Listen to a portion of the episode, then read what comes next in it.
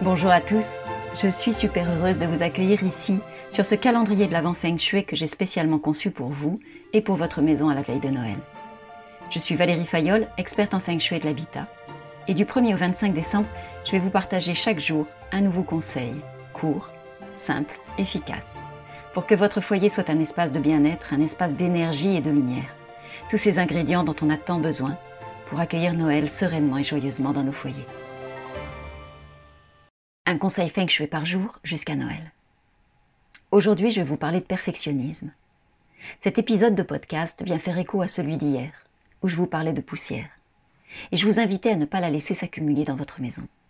Pour autant, je vais aussi vous inviter à ne pas chercher à toujours tout ranger chez vous, surtout en cette période de Noël.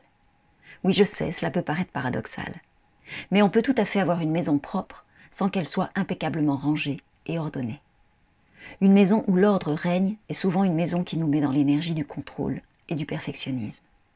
Alors que pour être ressourçantes, nos maisons ont besoin de souplesse, et nous également d'ailleurs.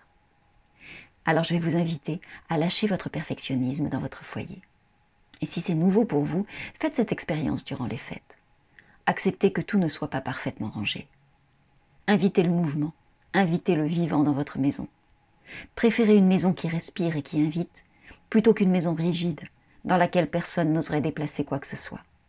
Et ce sera tellement plus léger et joyeux pour vous, mais aussi pour ceux qui vous entourent.